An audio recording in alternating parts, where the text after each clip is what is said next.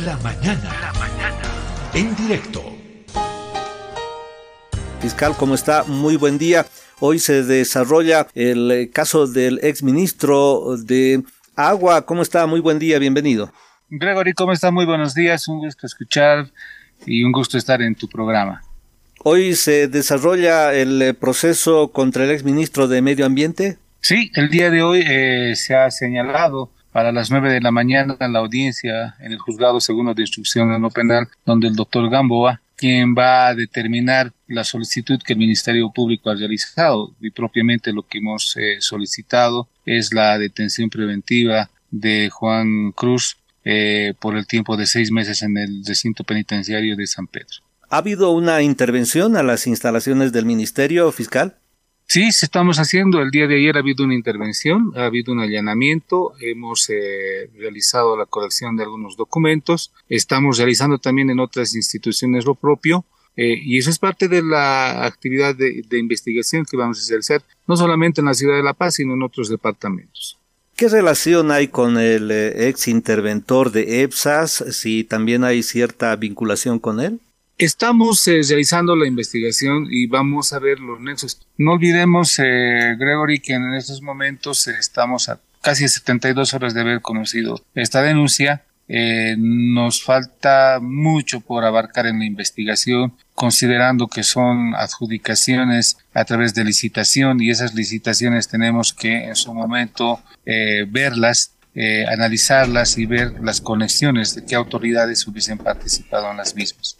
Fiscal, al momento, ¿cuántas personas hay detenidas por este caso? Al momento tenemos eh, tres personas detenidas. Tenemos al sobrino, que es eh, Johnny Santos, detenido, que fue aprendido en la ciudad de Tarija. Eh, asimismo tenemos a la señora Batista, que también fue aprendida en Cobija.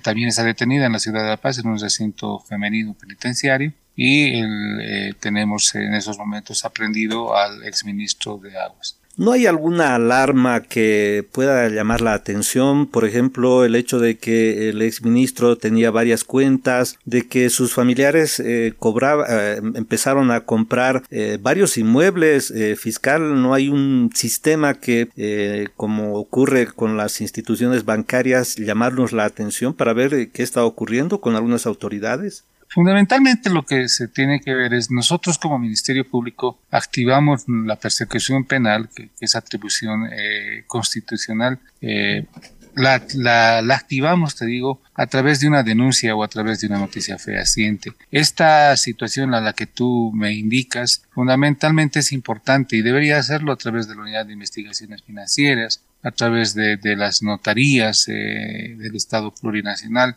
porque son actividades eh, comerciales que en su momento sí están controladas por parte del Estado, eh, también derechos reales. Sin embargo, de aquello, eh, el, problema radica en que nosotros, recién después de una imputación, perdón, después de una denuncia, es que actuamos como Ministerio Público.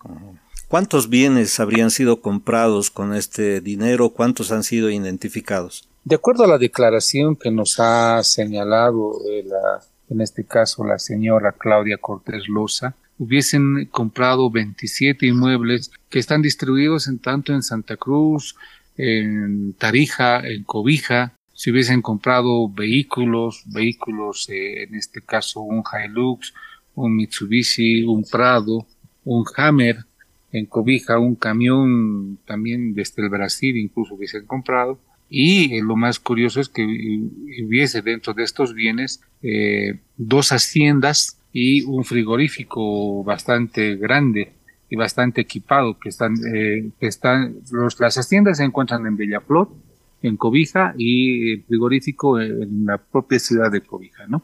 Bueno, llama la atención este, esta facilidad de comprar porque cuando uno quiere vender su inmueble le piden una serie de requisitos.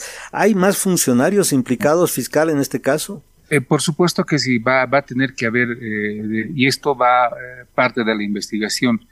Eh, como te digo, Gregory, estamos a 72 horas y sin embargo vamos allá a conformar una comisión mucho más grande para que se investigue de fiscales porque entendemos que el tema es delicado, entendemos que el tema es muy grande para poder investigar. tenemos que investigar las empresas, tenemos que investigar las adjudicaciones, tenemos que investigar el tema de, la, de las adquisiciones de estos inmuebles, tenemos que investigar quiénes son esos, eh, esas personas que están a nombre de esos bienes inmuebles, como tú decías, esas facilidades que han sido adquiridas a través de las notarías, a través de todos estos entes comerciales. Entenderás que eh, el hecho no está en La Paz propiamente, está en Ciudad de Santa Cruz, en Tarija, y desplegar el equipo de la Fiscalía Departamental de La Paz va a ser muy importante. Para ello vamos a tener que contar con más investigadores, más fiscales. ¿Se tiene un número de cuántos funcionarios serían convocados, estarían implicados? Ah, mira, mm, te pecaría de mentiroso si te diera algún número, pero sin embargo, vamos a convocar a todos los personeros que tengan que intervenir. Como te digo, la investigación llega a ser muy grande. Y entenderás que también las personas a las cuales se va a convocar son bastantes, bastantes para que vengan a declarar. ¿Se va a convocar a las empresas que han sido mencionadas? Por supuesto que sí, por supuesto que sí. Nos ha señalado esta señora que es testigo, la señora Cortés, que eh, han participado entre siete a ocho empresas. Y a partir de esas siete a ocho empresas se hubiese obtenido casi 19 millones de bolivianos eh, como ganancias eh, ilícitas en este caso. ¿Se va a proteger a la, a la testigo? ¿Qué, ¿Qué, garantías se va a establecer para que ella pueda garantizar el proceso de investigación. Bueno, en realidad ella ha declarado ya como testigo, ha declarado como testigo, sin embargo, ella tiene que ser convocada como sindicada en el Ministerio Público, entiéndase bien, porque también ha participado en estos hechos irregulares que no son de este año, son de 2021, 2022, en gestiones anteriores. Ya el, una vez a partir de la, en este caso, a partir de la sindicación, ella puede acogerse a lo que señala eh, en eh, la ley 1390, que es el colaborador eficaz, por un lado, o puede acogerse a salidas alternativas o criterios de oportunidad, que está en la ley eh, del Código de Procedimiento Penal. Entonces, hay mecanismos de, de apoyo en este tipo de situaciones en las cuales la persona que colabora o coadyuva con la justicia se beneficia en una exención penal. Si nos puede explicar eh, qué es un colaborador eficaz. Bueno, un colaborador eficaz está contenido en la ley 1390. Es una figura nueva que recién ha sido eh, implementada en nuestro sistema y se refiere fundamentalmente a aquella persona que en su momento, cuando ha sido partícipe de un hecho, pero que él no sea el principal partícipe, eh, denuncia, denuncia ante la autoridad competente y presenta pruebas, señala qué personas han eh, eh, llegado a, participar en estos hechos criminales, pues se puede beneficiar de esto, de esta figura jurídica del colaborador eficaz. En, en Colombia, por ejemplo, lo llaman la delación premiada. Es una figura en la cual coadyuvan a aquella persona que llega a dar detalles de los hechos criminales.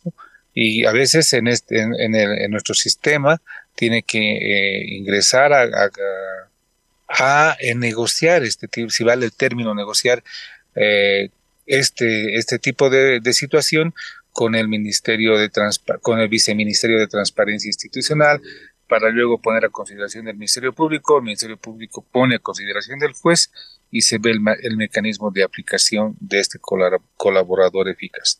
Este proceso permite que más testigos eh, podrían aparecer y si usted eh, puede hacer la convocatoria para que puedan participar en calidad de testigos otras personas.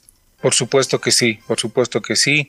Todas esas personas que en algún momento conocen de estos hechos, no olviden eh, que hay figuras jurídicas que son el encubrimiento, pero con el tema de la colaboración eficaz o los mecanismos de salidas alternativas a juicio, sí se puede poner de exención a la responsabilidad que en un momento podría haber tenido. Y el Ministerio Público está presto a generar ese mecanismo de exención penal a todas esas personas que en su momento coadyuven con la investigación que estamos realizando. Fiscal, eh, se ha hablado de que eh, algunas entregas de dinero se realizó en la Casa Grande del Pueblo. ¿Qué acciones se va a asumir, fiscal?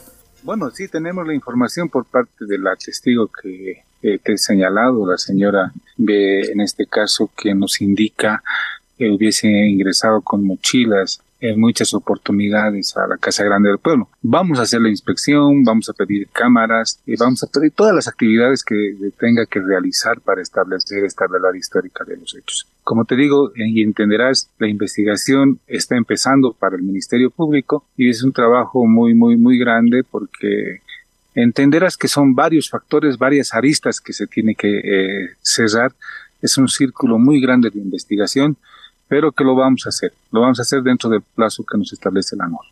Se va a intervenir algunas oficinas y si se va a investigar a algunos funcionarios porque para entrar a la, a la Casa Grande del Pueblo le revisan a uno todo, eh, con qué facilidad habrán ingresado estas valijas, maletas, mochilas con dinero fiscal. Sí, sí, vamos a investigar. Eh, por suerte que hay cámaras eh, propiamente no vamos a intervenir eh, instituciones, pero sí vamos a realizar allanamientos, si vale el término, porque el allanamiento es un poco forzoso, pero si nos permiten ingresar a, determinadas eh, instalaciones del Ministerio de Medio Ambiente y Aguas, lo vamos a realizar. El día de ayer ya realizamos la actividad en dos eh, lugares.